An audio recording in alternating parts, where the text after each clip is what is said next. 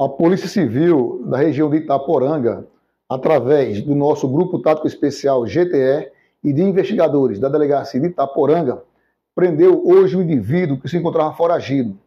Contra ele havia sido expedido um mandado de prisão pela comarca da cidade de São José de Piranhas. Ele praticara um crime de tentativa de homicídio naquela região e foi sentenciado, foi condenado à prisão em regime fechado. Nossos investigadores conseguiram localizá-lo na zona rural de Conceição e efetuaram a prisão. Este indivíduo tem a idade de 39 anos e é considerado de certa periculosidade.